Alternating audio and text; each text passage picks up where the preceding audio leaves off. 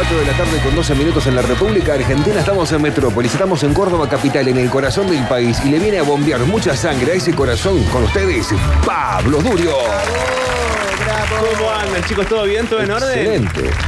Me dio miedo la presentación, pero estuvo bien, estuvo ¿Por bien. qué? ¿Vino a bombearle más sangre? Sí, esa parte estuvo fuerte, pero le, le sufi- le supiste zafar con cierta, cierta, cierta altura. Y bueno, hay varios años de trabajo, pero no sé qué. ¿Dije algo fuera de lugar? No, nada, tú Ah, dilo. Es una interpretación. Tengo hoy Sí. bloque especial. Para mí. No quiero adelantarles nada, pero salimos de la estructura normal. No vamos a repasar lo que pasó en la semana, básicamente porque no pasó nada. Claro. Así que hemos sacado algo nuevo de debajo de, de las piedras y una especial que creo yo puede salir muy bien. Hay cosas muy lindas, Yo muy, diría muy que lindas. debajo de la alfombra está sacando las cosas. vos. También, porque ¿Eh? es mucha basura, mucha, mucha basura. Pero bueno, cuando quieran, chicos, porque no hay tiempo, hay dijo tiempo. Víctor Brizola tercero, que de hecho está callado porque dice no voy a participar yo para no seguir sumando tiempo y seguirlo perdiendo si ustedes siguen hablando y no mandan. Molesto como pocos y creyéndose mejor que muchos. Revestido con las luces pop de un mundo del espectáculo decadente. Sonriendo a destiempo y haciendo todo lo que está mal. Interrumpiendo sin ser presentado. Avisando a sus compañeros y contradiciendo a sus conductores. Pablo Durio nos pone al tanto de todo lo que sucede en nuestra forrándula a medio cocinar. En Metrópolis 2019. El virus instalado en la muela de juicio de Marcelo Tinelli.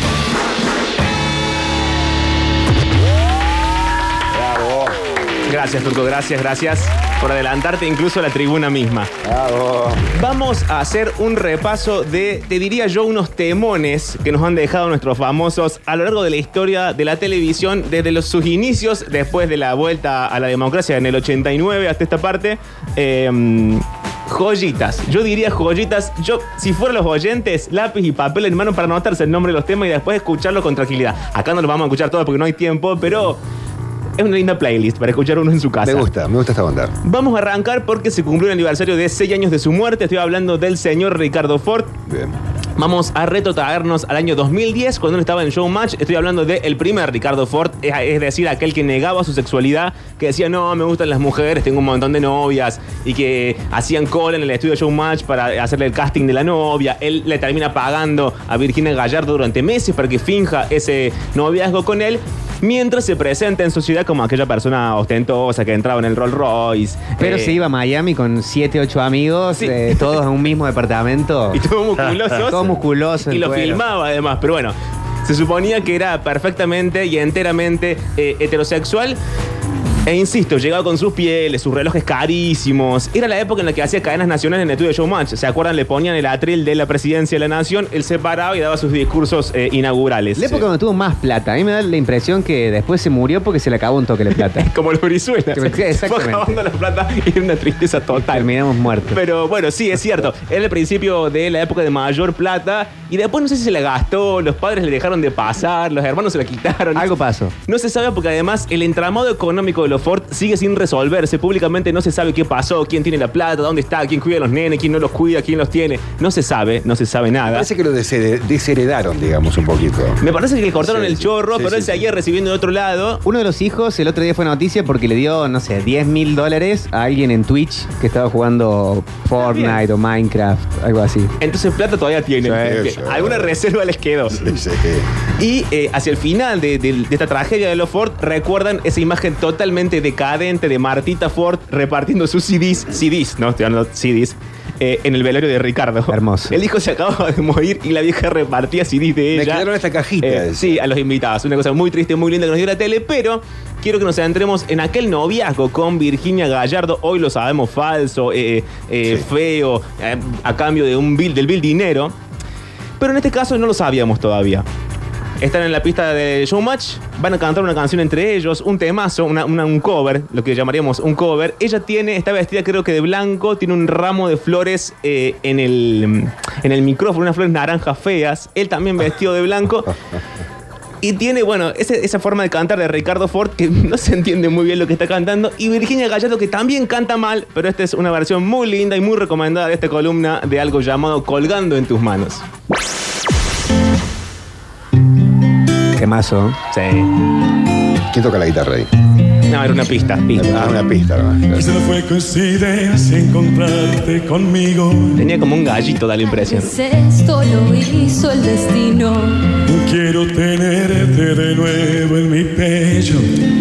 Y después me despierta en tus besos. Tu sexto sentido sueña conmigo. Poquito grave te queda, Ricardo. Sé que pronto estaremos unidos. ¡Bravo, Johnny! Sonrisa traviesa que vive conmigo.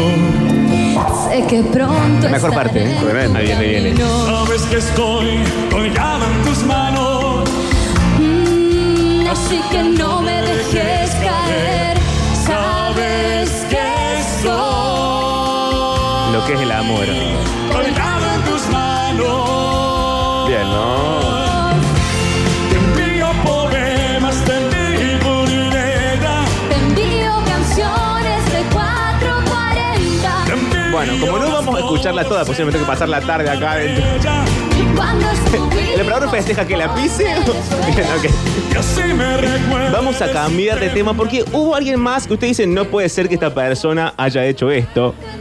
Pero bueno, eran los inicios de su carrera. Hoy lo conocemos como el gran actor argentino. Ay, ¿de quién es está decir, hablando? el dueño de- de- del cine nacional. Si no está él, no hay película, no hay cine, no hay industria. Otro Estoy Ricardo. hablando de otro Ricardo, el señor Ricardo Darín, que en el año 1979, por alguna razón que hoy desconocemos, decidió grabar un disco Sí. llamado Disco de A2. No. Sacó un Sí. disco, claro. Sí, sí, sí, sí, sí. Época del galancito joven. El primer, el pri- otra vez, el primer Ricardo Darín. Primer Ricardo Darín. Un- Más del humor y de la novela. Sí, y yo creo que es un disco y un tema que si por alguna razón los extraterrestres vinieran a invadirnos, tenemos que dárselo. Tenemos que regalárselo como para ¿A que se den cuenta. Sí, sí, para que se den cuenta qué país viene. un país que no se puede sacar demasiado. Pero eh, un disco que eran poemas recitados por él, bajo, detrás, eh, conteniendo detrás, digamos, una cortina musical. Y del que él hoy se arrepiente muchísimo. De hecho, hace poco, en el 2014 para Vorterix, y ya lo había hecho en el 2000 para Rolling Stone, declaró que era la peor parte de su carrera, que no sabe por qué lo hizo. Y Época pre-Susana. Claro, Pre-Susana. pre-Susana, eso se iba a decir. sí. Bueno, pero todos hacemos cosas que después cambiamos. Bueno, Hay pero no, tiempo no hay para- que arrepentirse. Sí, bueno, Por sí, eso. lo hice en otro ¿Por qué momento de mi arrepentirse? vida. Exactamente. Pero él declaró lo siguiente, Turco. Fue esto fue un delirio, una truchada. lo que pasa es que los tipos eh, habían visto que cuando me llevaban al estreno de una película en Tucumán, Córdoba, Mendoza, las minitas gritaban y todo eso. Entonces pensaron que tenía que grabar un disco, me copé. Me encerraba en un bar y escribía todo lo que se me venía a la cabeza. Todo lo que grabé, declaró Ricardo Ford para Rolling Stone, me da mucha vergüenza. Y obviamente el tema que vamos a escuchar y que va a sonar detrás mío, ¿cómo se podía llamar? Se llama Soy un buen tipo. Hermosa. La obviedad es hermosa. Suena entonces Ricardo Darín haciendo Soy un buen tipo.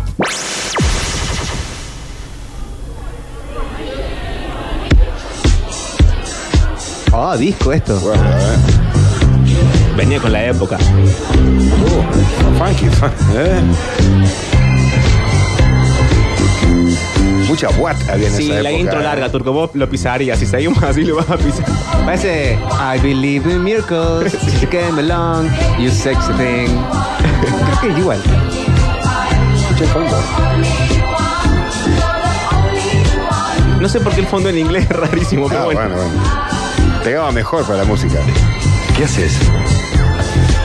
¿Cómo anda, Ricardo? Desde llaves. Bueno. Bueno, me encanta, bueno. Este Me es de la época. sola. O tu compañero se quedó dormido en algún lado. Tipo Barry White. Porque es un rato Sí. largo que fumas con la mirada clavada en esas luces. Déjame sola. No, no, no, por favor. Eh, a dos voces. Es una No escena. directamente. No ha cambiado Yo mucho la también voz. estoy solo. Y me pareció que quizás nos podamos ayudar. Encontremos una forma de conocernos. Qué natural que no tengas que decirle nunca más a nadie. Déjame sola. Parece una publicidad de Le Mans Suaves o algo así. Sí, sí. Pero si no te conozco. Si de eso se trata, Ay, de que nos conozcamos. dale, dale. En una de esas te resulto agradable o Eh. distinto Qué o oportuno. agradable. Uno nunca sabe. Chamullero. Fíjate vos. Yo en tu lugar aceptaría. Hola, ¿qué tal? Esta fue una deuda del casino que Ricardo Darín se pasó de mambo y dijeron, ¿son tus piernas o, Sí, o te grabas un disco y me pagas? De robarle una- Aparte, Bueno, si viene un tipo y te quiere levantar con ese tono de voz, a mí me daría mucho miedo. Aparte, en ningún momento es una canción. Es, es No, una no. canción de fondo y él hablando con una amiga mina. mía. un recitado, eh. Qué horror. Violador alert. buen tipo. Bueno, chicos, cambiamos de tema rápidamente. No. 1994. A ver, che. La tienen eh, también. Eh, fue una noticia hace poco porque salió en la etapa de la revista Gente rodeada con sus animalitos de la granja. Sí. Estoy hablando de Nicole Neumann, que hoy me enteré que a los 19 años se había comprado una chacra con su plata. Yo tengo 27 y lo único que tengo son 20 minutos en esta radio. Trabaja desde los 11. bueno, Nicole algo Neumann. estoy haciendo mal. Salía, salía eh, en bikini en, eh, a los 12 años. Claro, es cierto. En la revista. Yo cuando, si tengo un hijo o una hija, indistintamente le voy a poner una bikini a los 11 años. Ahí está. Ahora, qué buena esa idea de por qué comprar una chácara. No sé, porque ella siempre dice que siempre quiso tener animalitos. Ah, mira. Y de hecho, en la, en la- en la nota que hace la revista, dice que antes, o sea, a los 12 empezó a trabajar, pero de los 10 a los 12 jugaba al Kini y al Loto con el perdón de las marcas eh, para ganárselo y, sí, sí, sí, y comprarse su propia granja. Los sueños de Nicole. Pero en el año 94 se lanza sin éxito. Discaso. La verdad, sin éxito como cantante. E incluso saca un disco. Ya estamos hablando del segundo disco. El primero, el de Darín. El segundo, de Nicole Neumann. Ricardo Ford creo que no tuvo disco. No estoy seguro, pero creo que no Sí. llegó a eso. ¿Sí? Sí, están en Spotify. ¿Y todo. era de covers? de covers, versiones. Ah, Un bien. día tenés que hacer un especial directamente de Ricardo Ford. Sí, sí, sí. sí. Eso- Todo- porque tiene varios temas. Por eso me llevaría hora y media más o menos. La cuestión es que Nicole Neumann recibe críticas muy negativas por su disco llamado Primer Amor. Una rareza, dicen las, las crónicas de época, muy difícil de conseguir. Se ve que la gente se lo llevaba como pan caliente de las disquerías. a- Yo lo tenía. ¿Vos lo tenías? Sí. Bueno, eso explica la decadencia total a la que hemos llegado.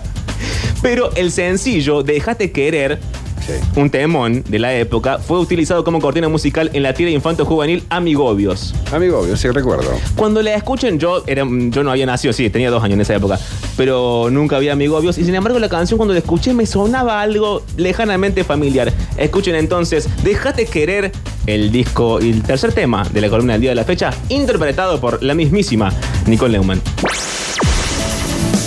Déjate Temazo. te lo pido. No quiero Ven que suena conocido. soledad. Pero esta base estaba en todos los temas. Esto es el auto rojo de Vino Pal. Ah, claro. Era un solo tema. No quiero tratar de soledad. ¿Qué cambia? ¿Una nota en un entre tema y Es tema? freestyle, le ponen la base y después Sí, vos improvisás. ¿Quién tiene los derechos de esta música? No sé, pero debe ser millonario. Tenía yo de todo hasta que apareciste. No me faltaba Canta nada. sin ganas. Un día tú te fuiste. Pero ella habla así. Sí. No, Ella vive sin ganas. Vive así. Muy desganada, muy, muy, muy desganada. Igual, la gema de este disco era No quiero estudiar. Está No Quiero Estudiar, tiene unos temazos, tiene muchos temas. Y hay varios que se llaman Déjate, Déjate Querer, Déjate Odiar. No sé por qué tipo se le acabaron las ideas. Pongamos varios Déjate. Pero bueno, Se ve que alguien no le daba bola. sí, no sé. Una Nicole. Si ¿Cómo es Julieta? Venegas canta sin ganas, le- se lo festeja a todo el mundo. Claro. Ah, es cierto. Y la odiamos. Bueno, vamos a ir eh, a otra de nuestras celebridades, ya más cercano en el tiempo, estoy hablando del año 2008. Ella supo hacer durante mucho tiempo sus musicales de apertura, después lo dejó de hacer, se ve que no había más plata, no sabe qué pasó, salían medios pobretones. Estoy hablando de Susana Jiménez, la Sí, mismísima Susana. Susana. Y uno quisiera creer, año 2008, conflicto con el campo, conflicto internacional, eh, la caída del Lehman Brothers, etc. Mm, Parece que no había tanta plata en la tele como uno pensaría o como uno quisiera creer. Entonces hace la apertura Susana de un tema muy conocido, obviamente con su propia letra. Muy triste y muy pobre porque eran cinco tipos de traje con sombrerito, dos reflectores y ella no sentada en un sillón, como abandonada en un sillón, tirada en un sillón. Poco movimiento, ya una Susana grande, el pelo muy despeinado, como hinchado. Como si le hubiesen agarrado los pelos un rato antes y quedó así como mal. Muy de las adaptaciones de otras canciones, Susana, ¿no? Del cover. Sí, sí, sí. No, no, no. Ella te agarraba el ritmo, eh, la música y le ponía su propia letra. Siempre muy. Yo soy Susana, soy fabulosa. Suena el teléfono. Y Y que ella creció en el Music Hall. ¿eh? Claro, muy Hollywood ella Sí, siempre. sí, sí, sí. No, pero aparte, así también podés entrar en el copyright del tema. Ah, ¿cómo Cuando es vos eso? haces la adaptación, le pasó Atención mucho a, Luis Miguel, por ejemplo. Cuando Luis Miguel tiene muchos temas, algunos de los Jackson 5 o de canciones viejas, el productor de él le hace en la misma melodía otra letra y acredita a, no sé, en el caso de ¿Será que no me amas? a los Jackson 5 y aparece Jorge Calderón Que nada más le puso no culpa de la noche, será que no me amas. Y él cobra un dinero por eso. eso está- Exactamente. Ay, qué fantástico. O sea que Susana hoy está cobrando por lo que vamos a escuchar a continuación. Seguro. Por todo cobra Susana. 21 no- Yo nunca veo un negocio- así. Sí, bueno, ¿viste? Por eso tenés que registrar algo. Pero como turco en la neblina, dale, turco, dale. Entonces escuchamos a Susana haciendo este temón de apertura del año 2008.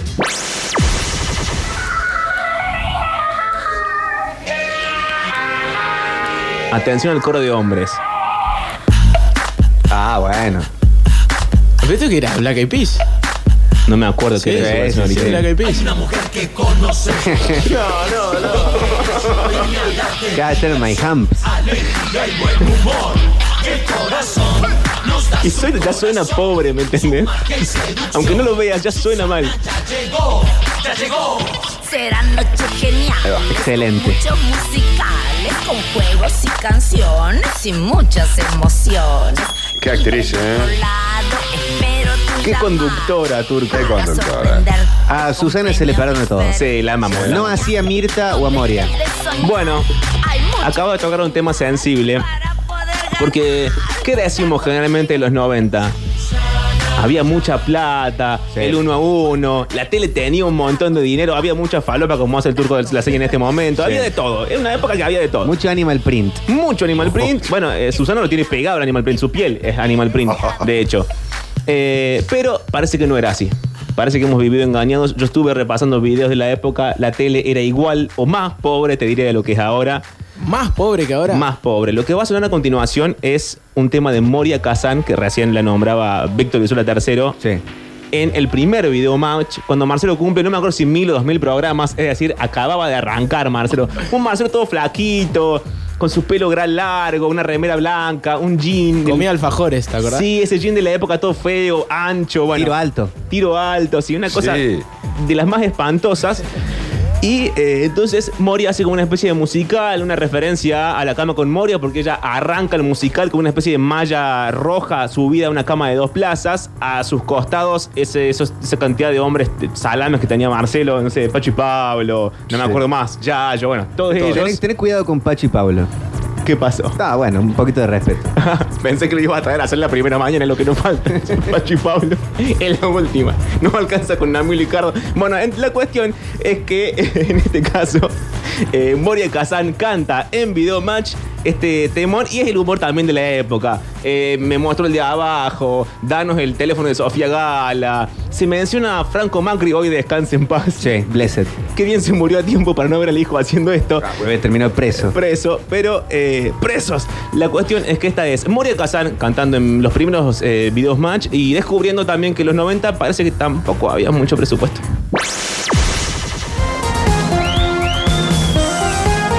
Esto es un videojuego.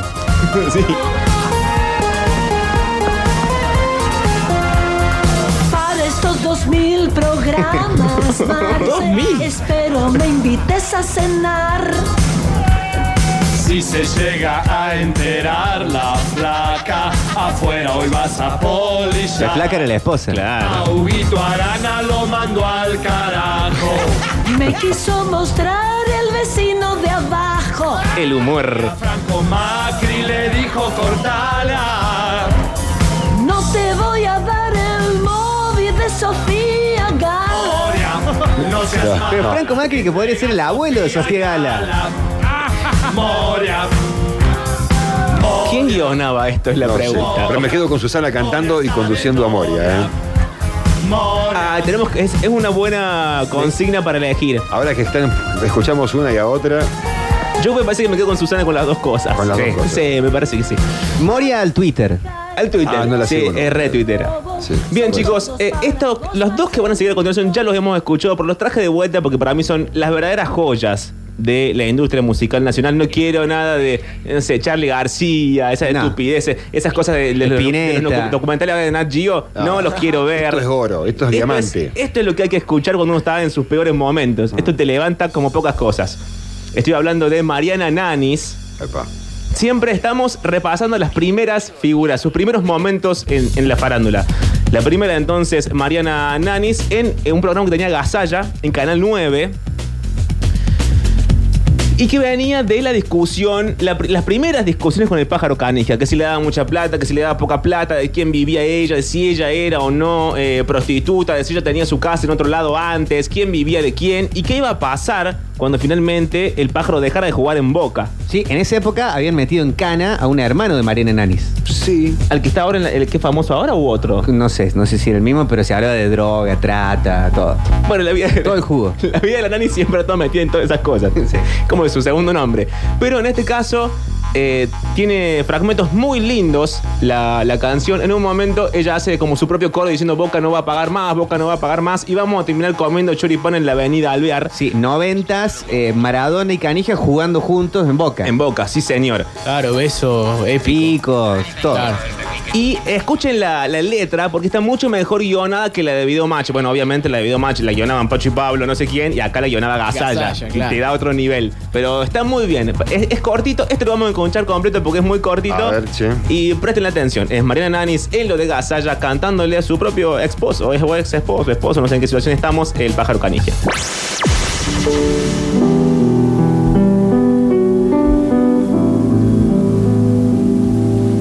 A veces me pregunto si yo viviría igual sin ti. No sé si yo podré bancarte. Y en un instante puedo ver Que Boca ya no paga más, que Boca ya no paga más. Qué belleza. Me pareció otra historia que con estos premios Temazo aparte. Laura Pausini. Comiendo choripán en la avenida Alvear. Se adelanta, Paul, por favor, deja. ¿Qué año es esto? No tengo idea, Arturo. Pero son los noventas. Charlotte Canija es Celine Dion al lado de la madre. Ahora entendemos todo. también. Whitney Houston. Y ahora, otro que ya escuchamos, pero es fabuloso, es la respuesta a este tema, uno de los conflictos de la época. Recordamos, Mariana Nanis, el pájaro canigia y Silvia Zuller se aparece. Una Silvia Zuller que no era este monstruo que es ahora que va agarroneando plata por los canales. Era una figura. Sí, era una figura. Te diría, no, no lo quiero decir mal y pronto, pero era una figura todo culo. Era fabulosa, era una diva. Era Moria, Susana y ella. Sex symbol. Totalmente. Y saca un disco turco año 1997, vos que estás preocupado por las fechas. Sí. Un disco llamado Sulermania, ella en un body apretado rojo, eh, haciendo como pechitos para adelante, trucha, trucha muy roja como de pato, Sí, sí, Muy roja la trucha. muy sí, sí. colorado el pelo, como el pelo de, de Viviana Canosa. En esa época se consumía todavía un 0600 algo de todos, o sea, todos tenían alguno que podías llamar hasta la Zuller y te hablaba, hola, ¿cómo andás? Sí, sí, sí. sí. Salía, no sé, 6 dólares el maravilloso. segundo. Dios, Acá, ¿cómo acá en se Córdoba piensa? teníamos la línea de amigos invisibles, por ejemplo. Sí, ¿Que podías habla- llam- hablado con vos? Sí, yo, yo participé en podías ¿Cómo llamar es? y te contaba un chiste el negro Álvarez, ponele. Sí, sí. Epe, ¿Y qué? ¿Vos hablás con Silvia Zuller? ¿Llamó? Sí, claro, te vos llamás. cosas como, como calen- calentonas. Sí, en vivo, en vivo. Eran en vivo porque habían horarios. Vos sabías los Claro. horarios, una vez que vos te enterabas el horario y, y el que estaba en la base, yo lo he hecho. Sí. Podés hablar hasta con 20, con Vos 30. hablaste Depende, con Silvia depende de la tecnología. No, no, yo hice el amigo invisible una época trabajando en una radio. La de los famosos era todo grabado. Claro, yo estaba en el sillón de los famosos, digamos. Claro, ponele. O sea, te ponele, está- te estás comparando con Silvia Zuller. No, Esto es estamos para hablando de con ese, Silvia. de ese currete, que también en el año 96 yo lo hice. Bueno, este año 97, ella saca este disco llamado Sulermanía, que tiene, tiene 12 temas. Los últimos dos son un remix, así que no vienen a cuento de nada, pero los temas se llaman El Chisito de Jacobo. Claro. Ah, claro, claro. Sí, bien. Ese Eh, es el hit. El hit. Y habla también del mismo humor de Marcelo, no el mismo registro de humor de Video Match. El beso seco, todo referido a lo mismo. La banana del amor. ¿Qué es el beso seco? El, no importa, el equipo de la Eh. Zuller, el ventilador, canción desesperada, Zuller Manía, el dedo mayor, Silvia te enamora y el tema del que vamos a hablar y que vamos a escuchar, que sigo sin entender por qué arranca con una especie de campanario atrás, me vuelve loco, que es llamado caviar y mortadela, porque lo que sucedió es que en un momento la nanis levanta el teléfono y le dice a Canija que la había engañado con la Silvia Zuller, ¿qué te va a comer esa gorda mortadela teniendo este caviar todo para vos? Gran frase. Entonces Zuller, haciendo uso de la meta referencia, escribe y canta este tema que se llama Caviar o Mortadela. ¿Qué las campanas? Ese MIDI. Asesina del amor con brillantes es mejor. Señora. alguien tiene que pagar, que lo haga con nivel. Y en horas. Gran cantante Silvio Zuller. Sí. Metal me emborracha de placer. Y a la hora de querer, si burbuja de champán, Pero aparte la musicalización son los teclados esos que te vienen para aprender, ¿viste? Y en un momento cambia el ritmo violentamente, ya viene. Sin que venga cuento de nada, no es como, como una intro, no. Cambia de golpe. Ahora, si se trata de placer, un te quiero viene bien y un orito mucho más. Está bien inspirado en los amor con brillantes Claro, está hecho para llevarlo al teatro. Ahí va. Vamos, chicos. Y de pronto entró una murga. Ah, nada que ver. No. Sí, cambió, pero. Sí, parece un tema de. Patada de canguro. de Ustedes Olmedo. eh, no entienden lo psicodélico. Bien, chicos, eh, hermoso. Espero que hayan disfrutado el repaso del día de hoy. Eh, hay gente mandándome mensajes a mí por Instagram. Uno dice, lávense la boca antes de hablar del gran Ricardo Ford. Y tiene unas medias de Ricardo Ford. Sí. Y Santiago Miranda, columnista de cualquiera, me manda a Luciano Castro cantando una canción. Lo vamos a guardar para eh, la próxima entrega de esta Sí, columna. para una segunda o tercera sí, parte. Sí, vamos, vamos, a- vamos a meterle ganas a esta, a esta nueva sección de especiales de nuestro mundo del espectáculo. Pero vamos a cerrar con algo bastante más serio, porque lo vi hoy mientras repasaba esto y me gustó, porque aparte mm, está muerta, pero me pareció una persona fabulosa. Estoy hablando de China Zorrilla. Cuenta en un momento que ella estaba en Uruguay, uruguaya ella, estaba eh, en su país y le cuentan que está Borges. Que está Borges en un, campo de golf, que lo habían llevado unos críticos de cine, de, de literatura, no sé qué, a jugar al golf para hacerse como los chetos con Borges. Chino Zorrilla se cuela en el campo de golf para visitarlo y eh, le cuentan a Borges los críticos como haciéndose los vivos, diciéndole, bueno, esta eh, actriz del Teatro Nacional de Uruguay, qué sé yo, es hija del poeta Juan Zorrilla de San Martín, no sé si usted lo conoce, Borges, no sé qué. Y Borges empieza a recitarles Tabaré, Tabaré es uno de los temas más, uno de los, perdón, uno de los eh, poemas más conocidos del padre de China Zorrilla y los deja como pedaleando en falso. Ellos se quisieron hacerlo vivo explicándole quién era y él sabía y sabía un poema de memoria, uno de los poemas más conocidos, una epopeya, un poema épico de eh, Juan Zorrilla de San Martín. Esto lo cuenta China Zorrilla en el audio que va a cerrar la comuna del día de la fecha y al final, que ahí viene la parte musical, va a recitar una milonga escrita por Borges que tiene como esta cosa de la rima boba, pero está hecha totalmente a propósito y violentamente y no como, como la de Video Match. Cierra entonces la columna, vamos a decir la primera entrega por las dudas, de eh, los famosos en su aspecto más musical, la señora China Zorrilla recitando y contando esta anécdota sobre un poema de Borges y cómo lo conoció en Uruguay en un campo de golf. Gracias, Pablo. Y me entero que estaba Borges. Y en un tiempo se sabe cuáles son los lugares donde, si está Borges, donde, donde, donde lo llevaron, ¿no? Que estaba como establecido, iba al golf. Que era ahí en plena ciudad, que en general los, los golf quedan lejos de la ciudad. Eso estaba- daba la vuelta por la calle principal del centro y te encontrabas con el, tirándolo con la pel- Y entonces estaba en el golf con un grupo de muchachos jóvenes que lo habían invitado, críticos de, te- de teatro, de, de- de literatura, todo eso. Y yo fui de colada. Y además los uruguayos nos metemos en cualquier lado porque somos todos amigos de todos, todos sabemos dónde vivimos y tal. Y yo entré al golf. Y me acerco a la mesa y estaba Borges y los muchachos. Y le dije, Borges, yo no estoy invitada a esta fiesta, pero yo supe que estaba usted y no pude resistir la tentación. Este, y lo vengo a saludar. Entonces me siento ahí al lado de él. Y entonces los muchachos empiezan a hacerme los elogios, un poco de cumplimiento. Es una actriz del elenco oficial de acá, de la Comedia Nacional. Se llama China Zorrilla. Es nieta del poeta de Juan Zorrilla de San Martín.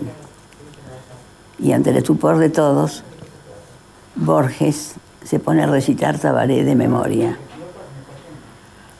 Yo no podía creer eso, era, era como si le hubiera aplaudido a una multitud. Y el estupor y el asombro de los críticos, que han estudiado Tabaré en el colegio, pero que piensan, como mucha gente joven, que ese viejo poeta ya no existe más. Y Borges se lo recita de memoria, como diciéndole, chicos, vuelvan a los libros y repasan esa... Fue una cosa, fue el aplauso más grande que le di a mi abuelo en, en- en su vida, ¿no? Y, este, yo fui la única testigo. Era para que yo lo disfrutara. Bueno, de todas las cosas de Jorge Luis Borges que se pensaron en leer hoy acá, a alguien le pareció muy oportuno y lo felicito, una milonga que se llama Milonga para los orientales. Todavía hoy, yo que vivo en Argentina hace muchos años, hay gente que me llama la oriental. Esta es una de las genialidades que escribió Borges, pero esta se puede leer y aprender y decirla sonriente porque casi un juego.